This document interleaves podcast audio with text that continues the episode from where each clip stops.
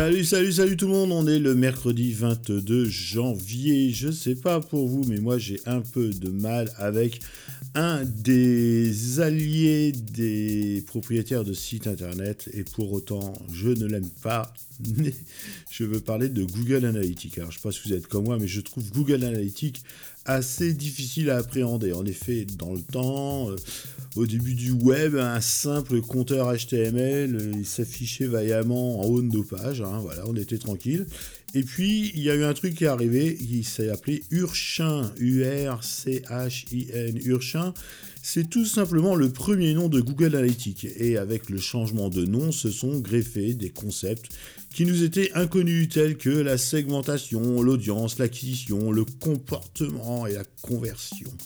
Ouais, ouais, ouais, ouais, ouais, ça fait un peu beaucoup d'infos, ouais, je sais, c'est pareil pour moi. Allez, on y va. Un compte Google Analytics se décompose en trois éléments. Déjà, d'une, le compte, généralement, c'est votre Gmail, mais il peut être différent d'un compte Google principal.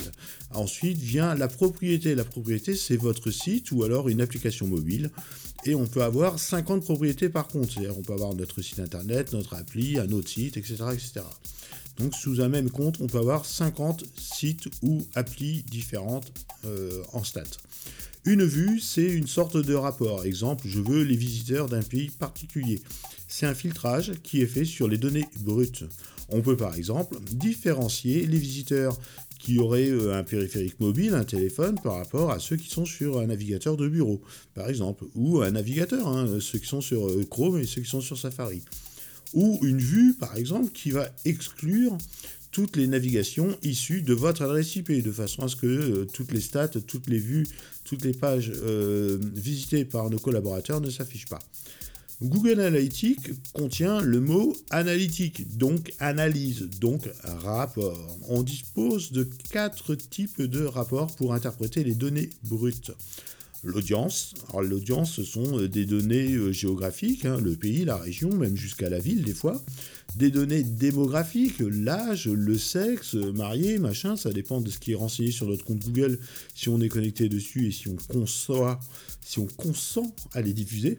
La technologie, si on est sur un Mac, si on est sur PC, sur mobile, sur tablette, etc. Ça peut même être très très très détaillé. Admettons, j'administre un site de vêtements de mode et je remarque une forte croissance de navigation sur des écrans 4K. Ben, Qu'est-ce que je vais faire? Je vais améliorer mes images, la taille, le contraste, etc. pour obtenir une meilleure expérience utilisateur. L'utilisateur en premier toujours. Ça, c'est mesuré par l'audience. Il y a aussi l'acquisition. L'acquisition, c'est d'où viennent vos visiteurs. Quels réseaux sociaux euh, ils utilisent, par quels réseaux sociaux ils sont venus, quel est le site référent, c'est-à-dire quel était le site précédent sur lequel ils ont cliqué sur un lien pour venir sur le vôtre. Et c'est par là que vous allez pouvoir mesurer la pertinence d'une publicité ou euh, la pertinence d'un lien en, netlinking hein, sur, ou du guest blogging ou sur un forum, etc. Même si on sait très bien que l'acquisition ne fait pas tout. On va le voir plus bien. Le comportement. Vous permet bah, évidemment de suivre le cheminement d'un internaute sur votre site web. Exemple, l'internaute arrive par la page d'accueil, puis il va voir les mentions légales. Je ne sais pas pourquoi, mais il veut le faire.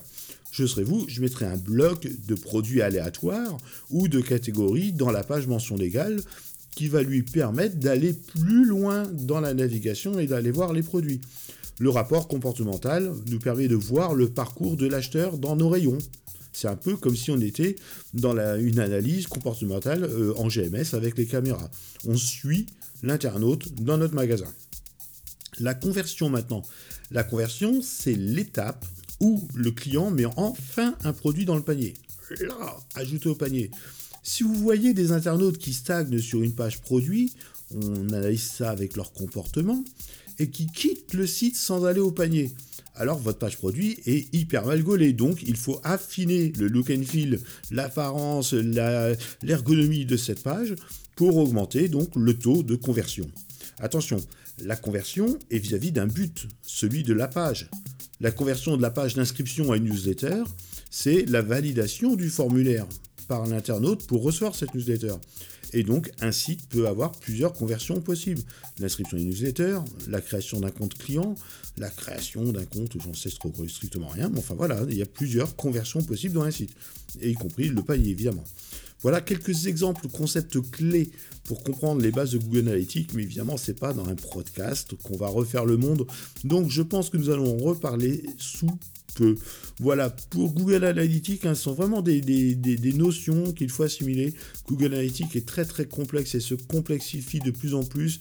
Alors, ils ont une légère tendance à augmenter le nombre de fonctions dans une interface de plus en plus réduite. Donc, il faut pouvoir se repérer au sein de l'interface, c'est très très compliqué. Euh, côté sécurité, WordPress en ce moment, il y a un truc qui va pas. Tous les plugins LMS, alors LMS c'est Learning Management System, hein, tous les plugins de e-learning, d'apprentissage à distance, ont été touchés par des failles bizarrement assez semblables. Donc c'est à croire qu'ils ont le même code source à un moment donné. Bref, là c'est Accessally qui vient de combler une faille d'injection de code. Donc surtout si vous avez des scripts LMS, mettez-les à jour. Et si vous avez des scripts autres que les scripts MLS, Surtout, mettez toujours vos plugins, vos thèmes, euh, même voir le CSS, allez, fouiller un petit peu vos sites, rapprochez-vous de votre hébergeur pour analyser un peu vos répertoires et voir si vos sites ne sont pas contaminés. Ça n'arrive pas qu'aux autres. Voilà, soyez sages, sortez couverts. Nous sommes toujours le mercredi 22 janvier. Et eh ben, tchou tchou, à plus tard